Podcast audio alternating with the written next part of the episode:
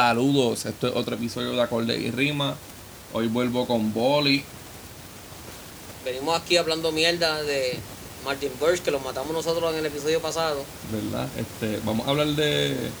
Vamos a hablar de eso, pero primero pues el episodio va a ser de Back in Black de CDC. el 40 aniversario 40 aniversario. de. Se puede decir que uno de los discos más importantes de la historia del rock. Cabrón, como que uno de los discos más importantes. No, no, pero quería. Si es del hard rock, es el más importante.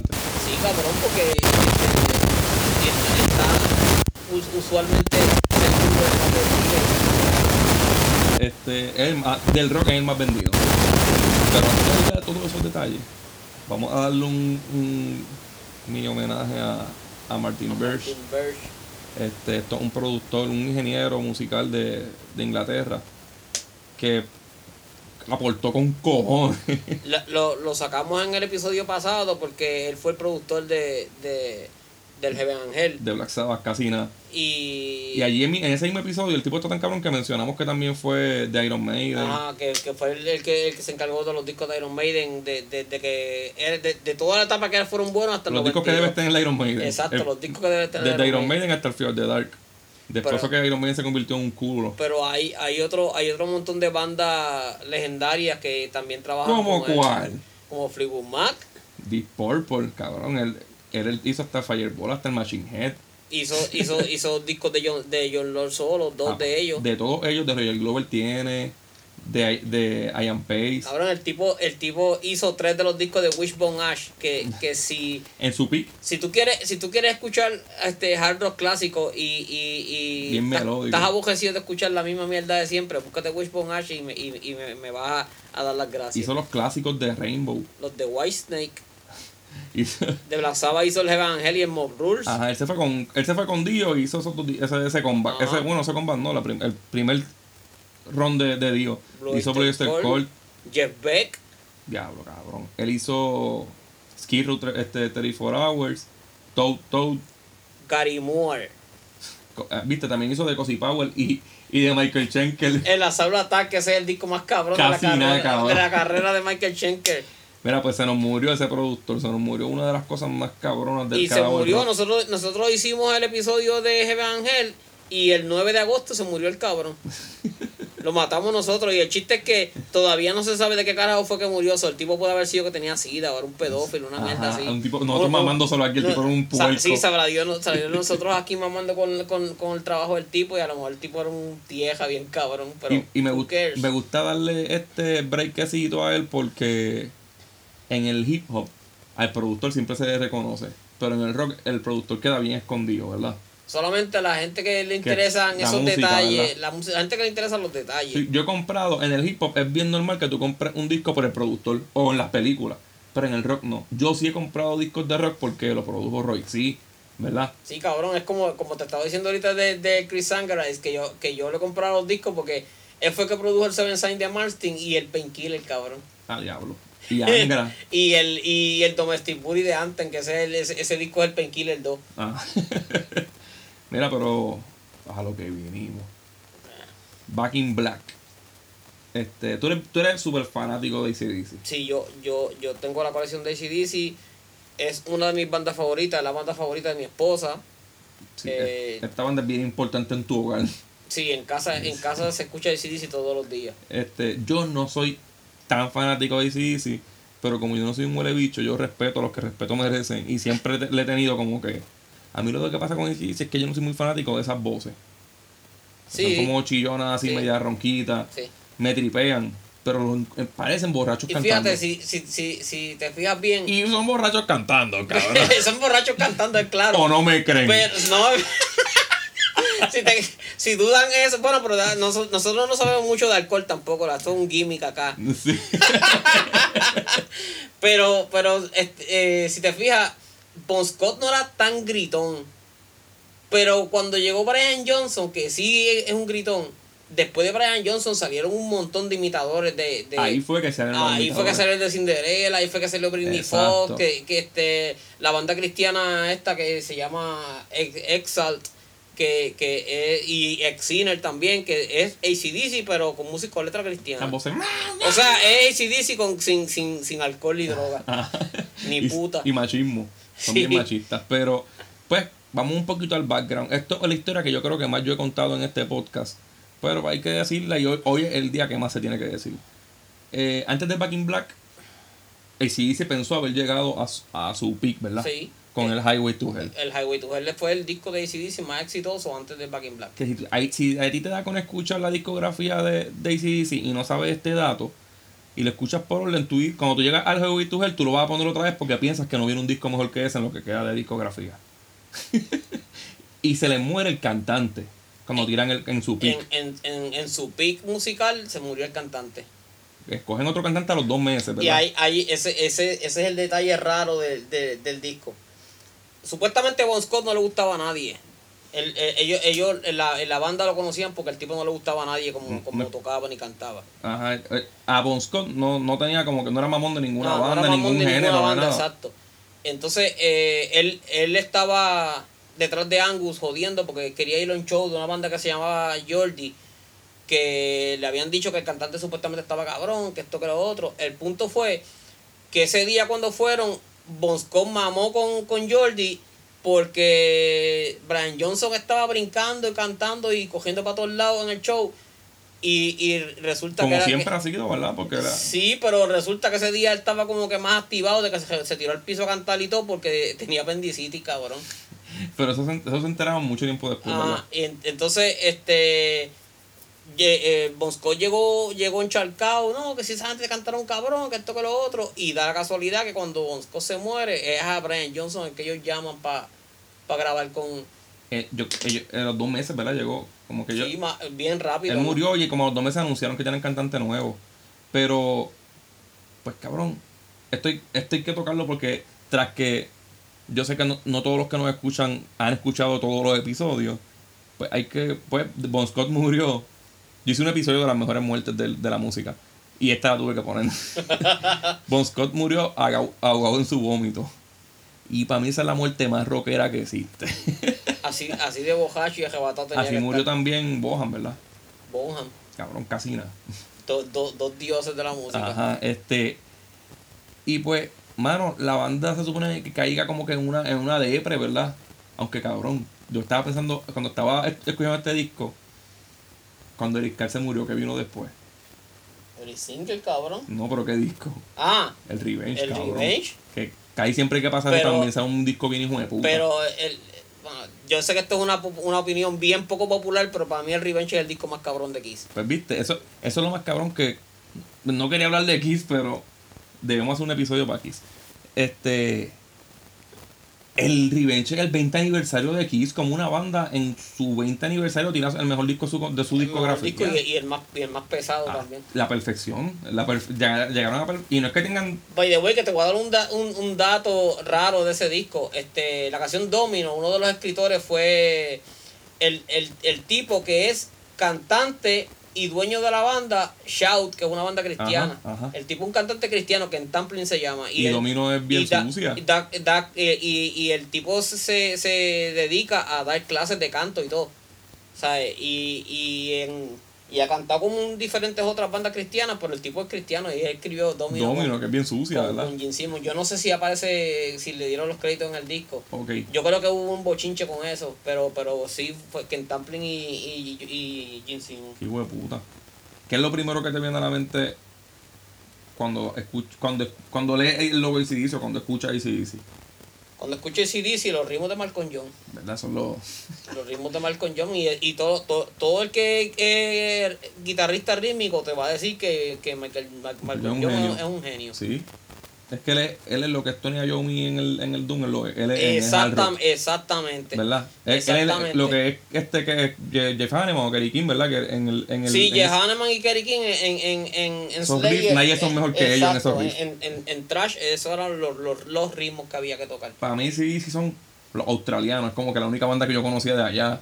Este, los men riffs, pa- más sencillamente cabrones del hard rock, porque son súper sencillos, pero así es que deben ser. Y, y A- han- a la camisa de Butthead, Y han vendido, han vendido copias con cojones. La camisa de Butthead. Sí. y una voz fea con cojones. Pero han- este Malcolm John era un genio este, componiendo y casi todos los, los riffs de, de ACDC los puede tocar un músico principiante. Son los acordes naturales, así, pero más nadie lo hace así de cabrón. Cabrón, pero es- es como, como cuando tú ves un luchador que tiene una psicología en el ring bien cabrona, si te fijas, la psicología en el ring no es, no es como que algo bien complicado como una canción, como una canción de, de, de, de Yes o de Rush. Ajá. Eh, Simplemente saber vender. Sí. Mira, este, vamos a empezar con, con esto. Dale, empieza. La, la portada, la portada es un duelo, ¿verdad? Para, para Bon Scott, es algo Y así. la, porta, la portada es completamente negra. Y es como un comeback, como que venimos en luto, pero vamos a comer culo. Pero exactamente. Eso es lo que quiere decir Back in Black. Y, y, y, Y esa frase se usaba. Esa frase se ha usado un montón de veces con ese mismo propósito. De volvemos y venimos a patear el culo. De hecho, nosotros la usamos una vez también. Sí. sí. Después que, después que estuvimos un cojón de años sin vernos, cuando volvimos. El Back in Black. Back in Black. Pues nada, vamos a empezar con, con la primera. un bote por ahí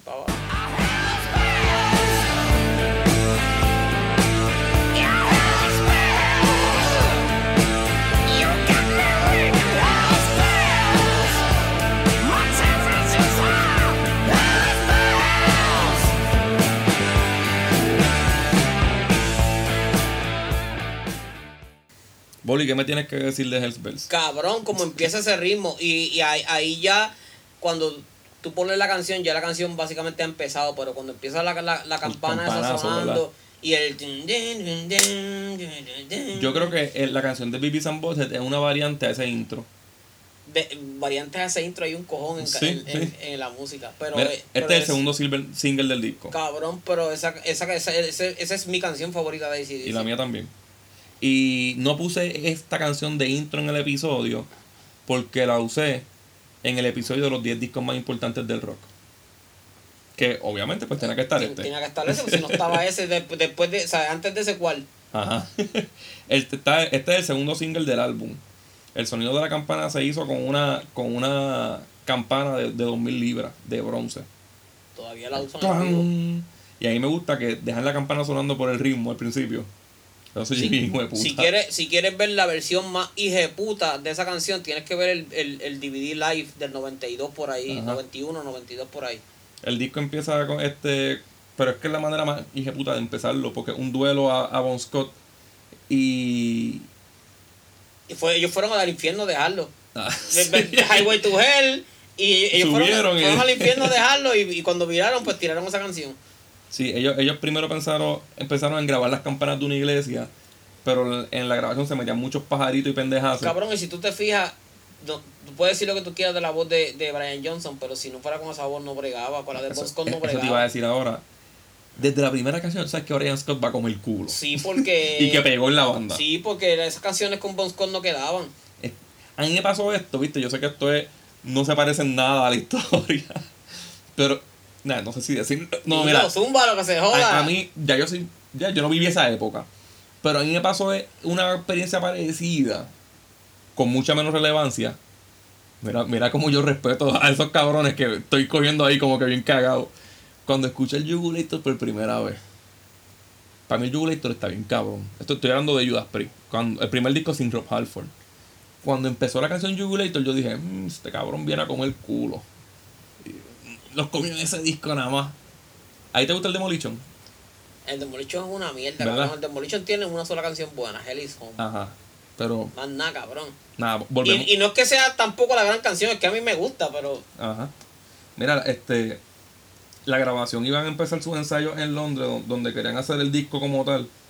Pero todos los estudios estaban llenos, cabrón. Este disco es del 80. Ahí estaba todo el mundo grabando, bien hijo de puta. Y, y tuvieron que. Terminaron grabando en las Bahamas. Lo primero fue buscar el sonido de la campana ese que dio el problema con cojones. Y eso fue lo primero que se grabó. Y desde ahí, pues, dejaron correr el disco lo que yo, les saliera. yo había escuchado que para el tiempo que estaban grabando ese disco, como con una tormenta por allá en Bahamas, algo así. No me acuerdo bien de la historia, pero sé que, que, que ellos, yo fue que yo escuché a ellos hablando de ese disco. Ajá. Que, había una, que hubo un tiempo que hubo una tormenta y no me acuerdo si fue que alguien se quedó atrasado de los vuelos, una mierda cabrona. Y luego de esta canción viene una que se ha hecho bien famosa, que, que ha envejecido bien, ¿verdad? Ay, cabrón. No es que ha envejecido bien, es que en el, en el cine no lo han dejado caer, cabrón. No, cabrón. Deja ponerla.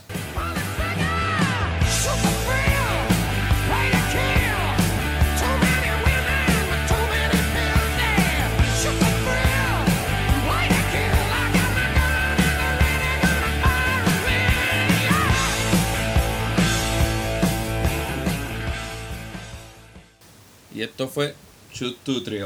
un, un saludito a Luis Roena, que yo sé que estás en tu casa, como que diablo, sí, cabrón, en el cine no lo han dejado caer nunca. y él ama este disco, cabrón. Él puede estar hasta encojonado porque no hice este episodio con él. Ya, pero ¿por qué carajo no lo invitaste? a lo mejor no terminábamos como quiera, porque íbamos a hablar mierda con cojones, pero salido, hubiera salido algo heavy. Este, esto es un, un hard rock como se supone que sea, ¿verdad? Sí, Bastante cabrón, melódico. es- es- eso es literalmente la, la, la, la espina dorsal de lo que se supone que sea el hard rock. Brian Johnson eh, metiéndole cojones al. Es melódico, pero él le mete cojones. Bueno, Y el solo es tipo de puta. la usan cada vez que Iron Man aparece. Ajá. Sí, es como que de que viene un hijo de puta. Ah, viene un hijo de puta por ahí. Las letras son como. Como una bella que era estilo Love ¿verdad? Como que te voy a disparar, pero está dando la leche. Sí, exacto. Es como. Es De, lo- de hecho, todas las canciones de to- todas las canciones de ACDC, si usted no Sí. tiene una idea de qué se trata la letra, es de sexo. Sí, caritas son doble sentido, Eh, eh, como eh, las de Stanley y las de Kiss viejas. Es, es de bellaquera. Este, yo la comparé un poco con, con Love Gun de Kiss y con Happiness is a Warm Gun de, del White- de Beatles. Pero el de- la de ellos es hablando del clítoris, es al revés. John Lennon bien feminista. Y, y, y nada, vamos para la otra, ¿verdad? Y dale.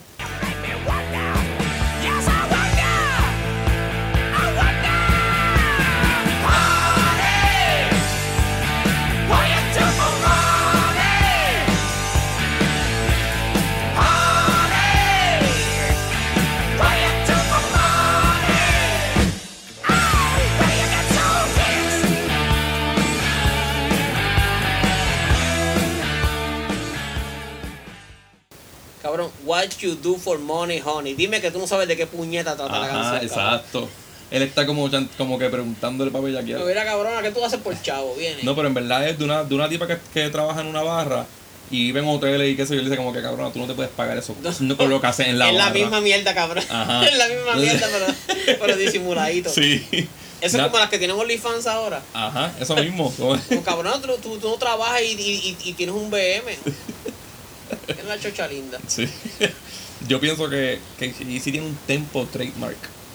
El tempo de Sí, ellos, cabrón, ¿verdad? el, el beat ese.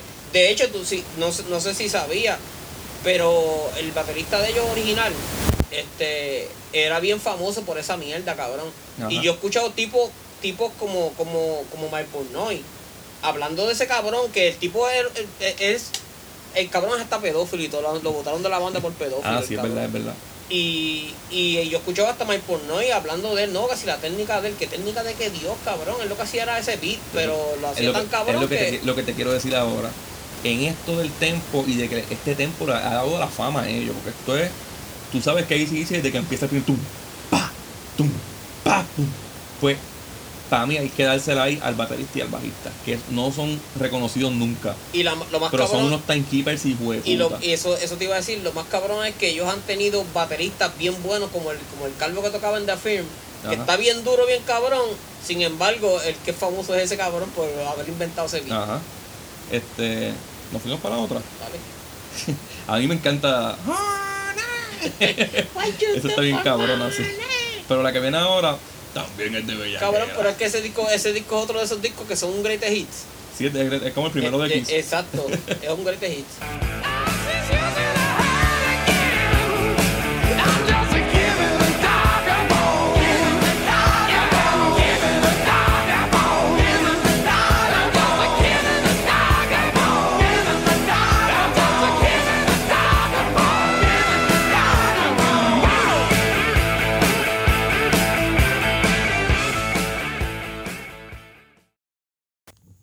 fue Giving the Dog a Bone. Yo te puedo hacer una lista de, de memoria como de 10 canciones que tienen ese mismo ritmo, cabrón.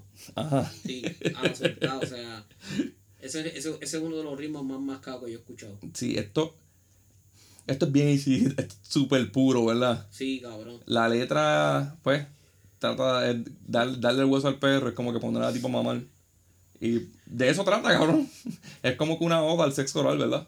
¿Y a quién no le gusta eso, cabrón? ¿A quién no le gusta? Y a las mujeres, a las más que les gustan estas, estas canciones.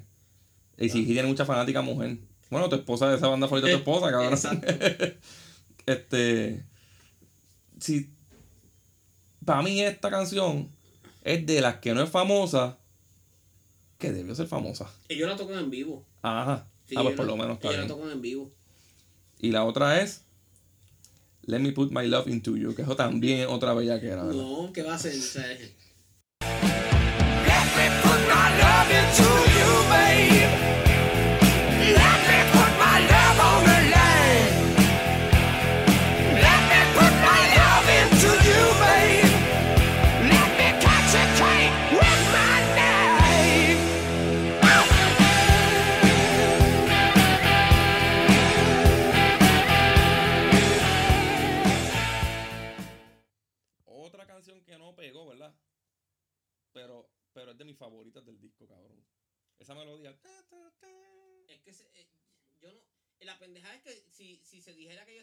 Un tiempo bien cabrón después de la muerte bien de Bon rápido. Scott, Esto, esto salió en menos de un año, por ¿verdad? eso, pero, pero ¿cómo carajo tú compones tanta canción cabrona en tan poco tiempo? Sí, y, en depresión, porque se te murió. sí, sí. el- el- un tipo que llevaba ya con ellos una vida entera, cabrón. Esta canción tiene feeling y a la misma vez como misteriosa. el tum, tum, tum. Yo soy hijo de puta, cabrón. Y eso yo lo he escuchado también en un par de canciones, un par de canciones Sí, largas. claro, en un montón. un El glam lo quemó. En vivo, eso era como que un singalón, ¿verdad? Cabrón, pero es que si vamos a... Si vamos El solo de esta canción es de los si- mejores del si disco. tú quitas ACDC y aquí, ¿de, de, de qué carajo los, los glameros van, iban a tocar? Ajá. Y también, esto también, esto obviamente, pues deja, es pidiéndole a la mujer que, la deje, que lo deje venirse dentro de ella. Y seguilla.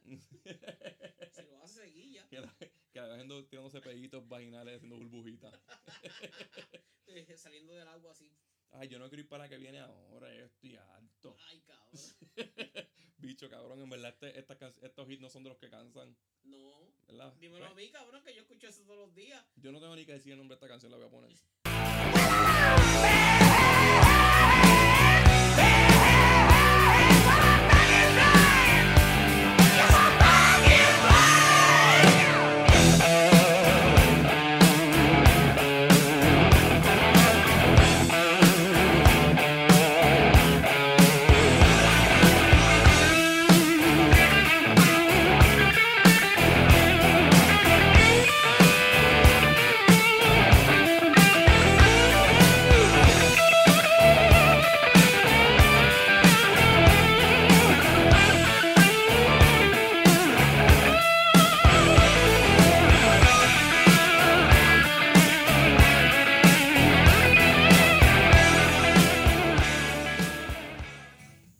Sí, pues es Back in Black. Y, y, y tengo, que, tengo que hacer el comentario de que si usted ha escuchado ese disco en MP3 o, o, o por internet, ya sea en, en Spotify, en YouTube, donde quiera que usted lo haya escuchado, no lo va a escuchar tan cabrón como se oye en el disco original. En vinil. Sí, cabrón, porque la batería, el- eso era la, la mejor parte del- de, de los primeros, de los, de los primeros, de los primeros cinco años de los 80, que era que todas las todas las bandas miciaban la batería bien duro. Y eso hacía que las bandas se Como escucharan. Of the Night. Ajá, eso hacía que las bandas se escucharan más pesadas. Por- eso es que ese, que ese disco lo primero que te llama la atención es la batería. No es porque el tipo esté duro con cojones, que la batería se oye duro con cojones. Pero en ese disco, la batería, en, la- en, en verdad el disco, si tú lo escuchas en vinil, la batería es la que te hace el disco entero. Sea, eh, cuando tú lo escuchas, la experiencia es completamente Pues diferente. retumba Ah, bien cabrón. sí. no, de verdad, la diferencia en sonido está tan cabrón que si tú lo has escuchado solamente en MP3, todavía eres virgen. Yo- Todavía eres virgen. mira, yo pienso que este debe ser el himno del hard rock. Ese es el himno del hard rock. ¿Verdad? Cualquier otro. Kiss no tiene un himno así de hard rock, ¿verdad? Kiss tiene himno. Pero- City, qué sé yo, pero no así, ¿verdad? No, no, y que hayan vendido más que. Cabrón, es que ese disco. O sea, nada quizás más que Queen, quizás. Queen tiene... Queen no, Queen no ha vendido más discos que ACDC, cabrón. No, no, no. Pues, En Negative Opera, no. pero... la- donde único vas a encontrar himnos que, hay- que hayan vendido más es, es en, el, en, el, en Michael Jackson, en Thriller. Sí, no hay break. No hay No hay break, break. cabrón. No hay break, porque si estás buscando en Pink Floyd un- es- canciones que se escuchan así, estás bien jodido, porque can- Pink Floyd lo que dan ganas de matarse. Fue el tercer single del disco. Este... Si alguien me pide que yo hable de este género, pues... Le doy Back in Black y Detroit City para que escuchen, como dije ahorita. Porque... Cabrón, son como que, ¿verdad? Si te gustan esas dos canciones, pues escucha después Journey si quieres. Y sigue escuchando Aerosmith y cosas así, ¿verdad? Bueno, yo, yo, no, yo, no puedo, yo no puedo hablar de Journey sin hablar de Foreigner primero. A mí me gusta Ajá. Foreigner. A mí no me gusta Journey, a mí me gusta Foreigner. Y Steve Perry está cabrón y todo, pero Lugran es la voz del hard rock. Ah, no los compares. Lugran es mucho más. Lugran es Dios, cabrón. Sí. este, aquí Brian Johnson enseña su fuerte. Está toda la canción bien encojonado gritando. y es alta y es melódica. puede haber sido la primera que grabaron también. Sí, puede ser. Este, la letra es un tributo a Bon Scott, es como que el comeback, como dijimos al principio, de lo que trata el disco. Y nada, es como diciendo que van a comer culo de ahora en adelante y lo siguen haciendo porque ellos tuvieron un par de ellos, discos después de este bien pegados. todavía ellos están pegados, cabrón. Cuando dijo ahorita que son canciones que puede tocar hasta un músico principiante, mira este fact. Esta fue la primera canción que aprendió a tocar en guitarra Kurt Cobain. y, Y es más complicada que todas las que tocó después. ajá, y es la más difícil que tocó en su Y es la vida. más complicada que todas las que tocó después. La que viene ahora fue la canción que me hizo escuchar ACDC.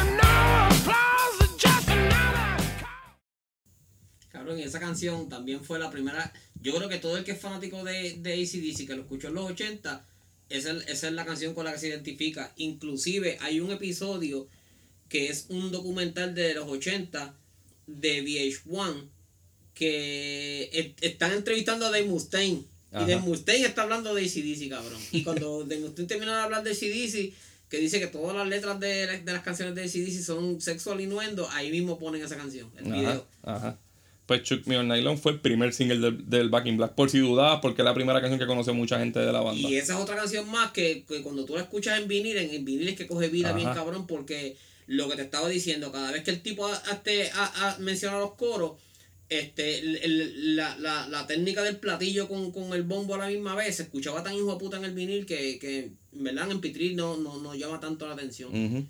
Este fue el- este track es hecho para el radio. Sí, cabrón. Y como quiera tampoco cansa. Es una canción que es como que de, de party, ¿verdad? De, Esa canción yo la escucho todos los días. ajá. Sí. Yo, yo- yo tengo un playlist de ACDC que yo escucho todos los días y esa canción está. Por más raro que parezca, esta fue la canción que me que sí, que me hizo como que. Porque no parece a lo que yo escucho normalmente. Y. es- yo escuché esta canción y quería escuchar un disco de ellos. Punto. Tú escuchas una canción de ACDC y quieres chingar. y beber. Este. Habla, habla, habla de esta, de cómo estar con una mujer toda la noche. De cómo. De chingarse toda la Cabrón, ¿qué es lo que noche. está diciendo Dave Mustaine? Ajá. Las canciones son sexual innuendo. Este. Esta canción fue. eh, top 10 en VH1 de las 100 mejores canciones de los 80. También fue top 1 en VH1 como canción de ACDC. Y Guitar World pone el solo en top 80 de, de 100. Y tiene par de ACDC dentro. Este. Pero vamos para la otra. Que está, aquí, aquí hay un par de cositas que te quiero decir bien interesantes.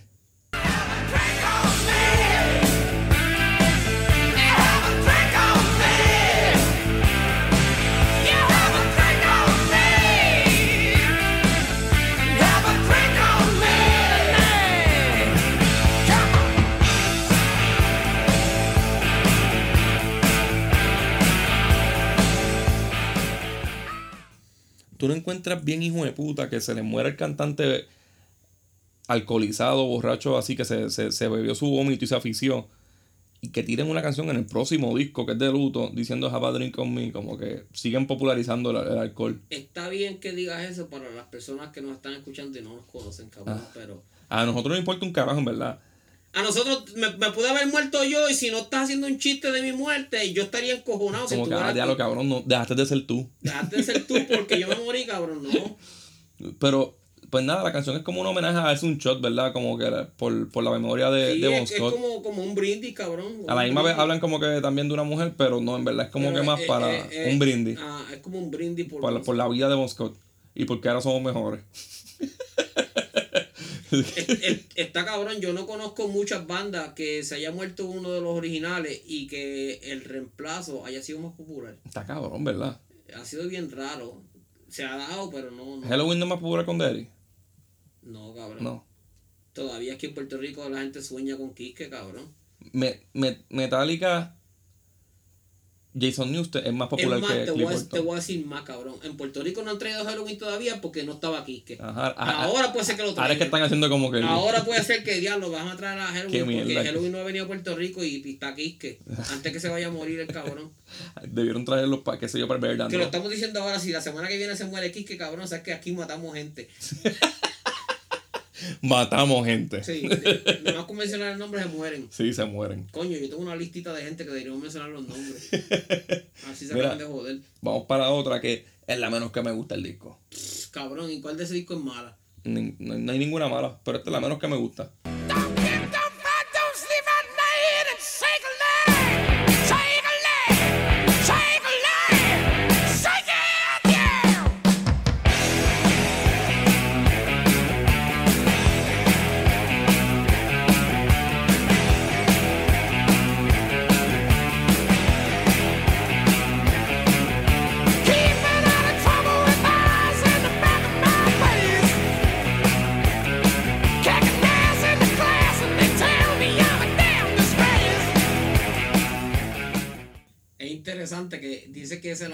gusta del disco.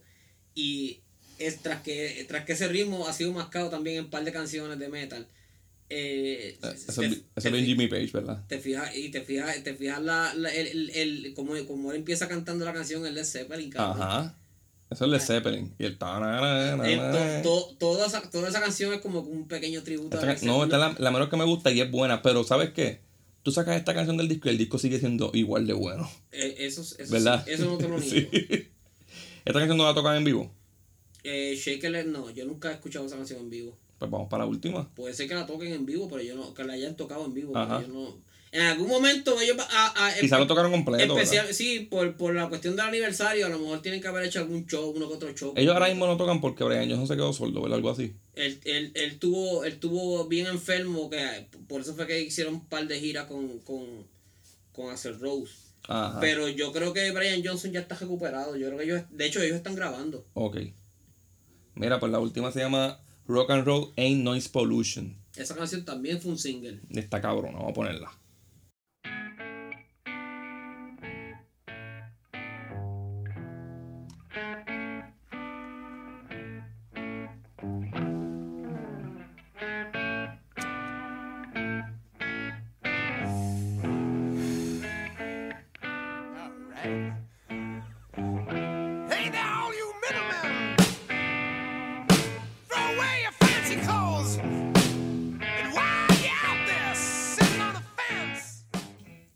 Este fue el cuarto single de la banda. Rock and Roll Ain't Noise Pollution.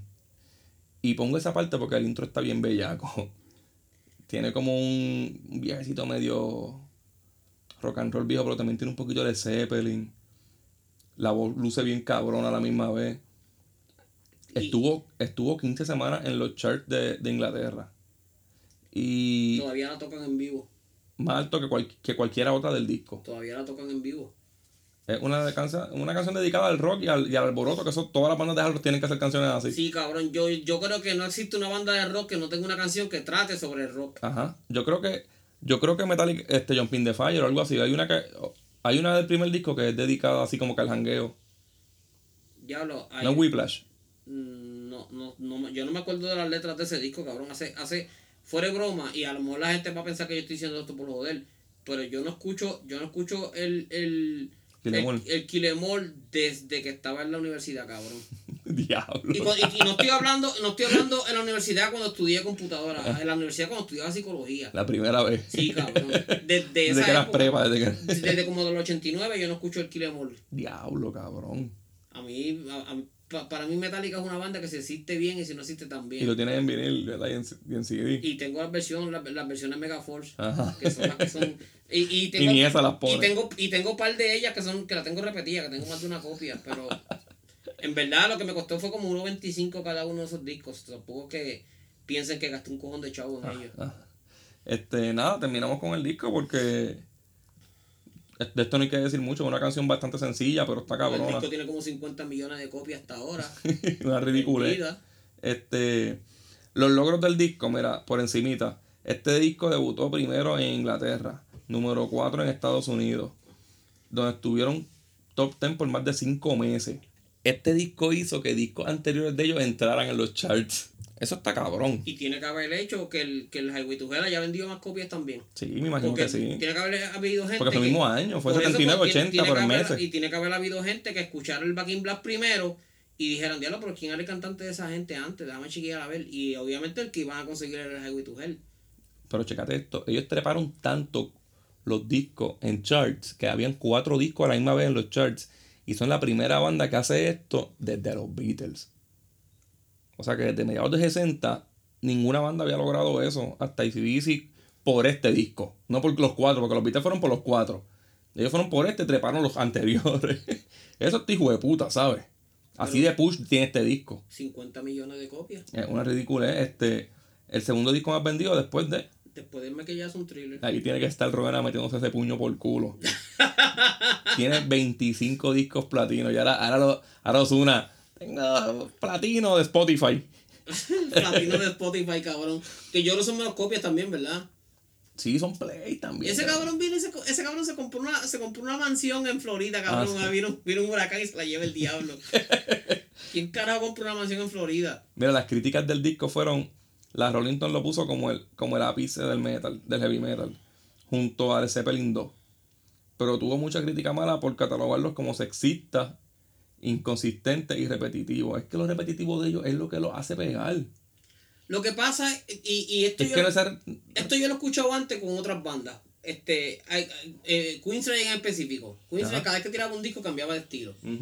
Eh, yo, yo entiendo, ¿verdad? Que la gente quiera cambiar de estilo con cada disco, pendiente a que las críticas no los vayan a joder, porque, ah, pero esto es más, más menos- cabrón, cuando tú tienes un estilo que es tuyo y que componiendo en ese estilo, tú estás Porque es de ellos. Después que tú sigas componiendo canciones cabronas dentro de ese mismo estilo, sigue ahí, ¿para qué Ajá. carajo te vas a quitar? Pues eso, eso, es la, eso ha sido la fórmula que llevó a ACDC al triunfo desde que empezaron hasta el día de hoy, tempo, que ya van como 50 años y todavía, y todavía tienen un éxito cabrón porque han seguido tocando el mismo estilo Yo creo que el- hizo famoso. Yo creo que el, el concierto de ACDC en Puerto Rico rompió récord para aquel tiempo. Ya lo rompieron, Metallica lo rompió, pero para aquel tiempo el concierto de ACDC rompió récord.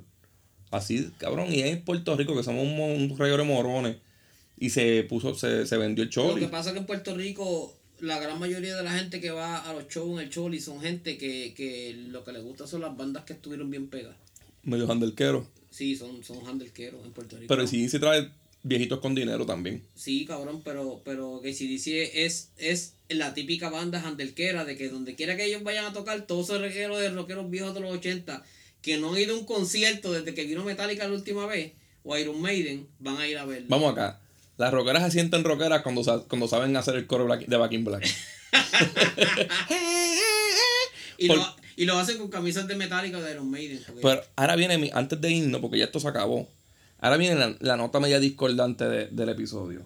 Y es que yo, por, por más que entienda y que respete, y ahora más que viste, le estudié bien el disco, todavía como que tengo una espinita. Porque, mano, para mí hay bandas en ese. Para mí hay bandas como Kiss, como que tienen discos mejores que este. Y es verdad que se lo acabo de mamar bien de puta el disco, pero yo- hay dis- a mí me gustan mucho más discos de Kiss que de ACDC. Este, Aerosmith, a mí me gustan algunos discos más que los de ACDC. ¿Por qué este disco en específico? No sé si tú entiendas el punto. Sí, yo, yo, yo entiendo lo que tú me quieres Vende tanto, cabrón. Yo entiendo lo que tú me quieres decir, pero es Porque que no es el mejor disco de rock. No, no es el mejor disco de rock, pero es que el disco está bien sólido. Y yo sé que el mejor no es el más que vende. Pero como quiera no es el más comercial tampoco. El disco, el disco es, es- es bien sólido eh, en, en, en términos de, de, de las, can- las composiciones. Y si tú, si tú miras de vuelta a 1980, hubieron muchos discos bien legendarios que salieron ese año. Y este fue el que de los la competencia. sal- exacto, de los discos que salieron legendarios ese año, este fue el que comió culo. bien mucha cabrón. gente, mucha gente, yo pienso que mucha gente asocia el 80 con el rock. Sí. Y este es el disco papá del A- 80. a- a- asocian el- los 80 con, con el Big Rock. Ajá. Con bandas como Van Halen, Aerosmith, ACDC. Y en el año 80, este es el disco. Punto. Y mira, hay discos que me gustan más, pero en verdad, este es el disco. Por alguna extraña razón, Kiss nunca ha tenido un disco que haya vendido un reguero cabrón de millones de copias, siendo buenos músicos, composiciones cabronas, canciones cabronas, pero aquí, aquí las críticas los odian y entonces ACDC es un media darling, cabrón. O sea, Pero eh, esta gente tampoco se mete mucho en el media. Kiss, algunos caen mal. Simon cae mal a alguna gente. Esta gente todos caen bien. Bueno, pero ca- caen mal porque tienen por- porque si tienen la personalidad del rockstar, Ajá. pero en verdad aunque en, en, en- mayor grado en menor grado casi todos los, los rockstars son tienen esa mentalidad Gene Simmons. Pues por eso, pero esta gente como que no les importa nada de eso. Ellos hacen música y beben ron y la está, pasan ca- cabrón. lo que está cabrón es que aquí lo parten con cojones en las críticas por lo simple de la música, sin embargo, más simple que ACDC imposible. Ajá. Y, y, Y nadie habla mal de ellos, cada ¿verdad? vez, ca- cada vez que Michael John hace el primer acorde, te- ya, está, ya está todo el mundo encharcado. Sí, como que. ah. So, la- na- nadie, nadie, nadie puede predecir. Es como te estaba diciendo ahorita. Fue el momento el estaban El- en el momento necesario, ¿verdad? Ese El disco. Metal Health de Quiet Riot. Ajá. O sea, ese es uno de los discos de metal más vendidos de la historia. Y cabrón. Y no es- es mejor que el 4 de Foreigner. no, y en esa época todo el mundo tenía eso en vinil. Ujú. Porque Quiet Riot Metal Health era uno de los discos con el que todo el mundo, que todo el mundo Era tenía. bien era ese, ajá, era ese, el, el, el Back at the Moon. Ahí había unos cuantos. Pero por alguna extraña razón, esos discos pegan bien cabrón. Y, Era de y tra- cabrón, ¿qué disco ha trascendido más que, que, el, que el Final Countdown de Europe? ¿Verdad, puñeta? Que esa canción de esa canción la ponen hasta en eventos deportivos. Cada vez va a ser más famosa, lo más seguro, cada año, cada tiempo, cada década va a ser más famosa. Y ese disco vendió 10 millones de copias en esa época, Ajá. en Estados Unidos. Ujú.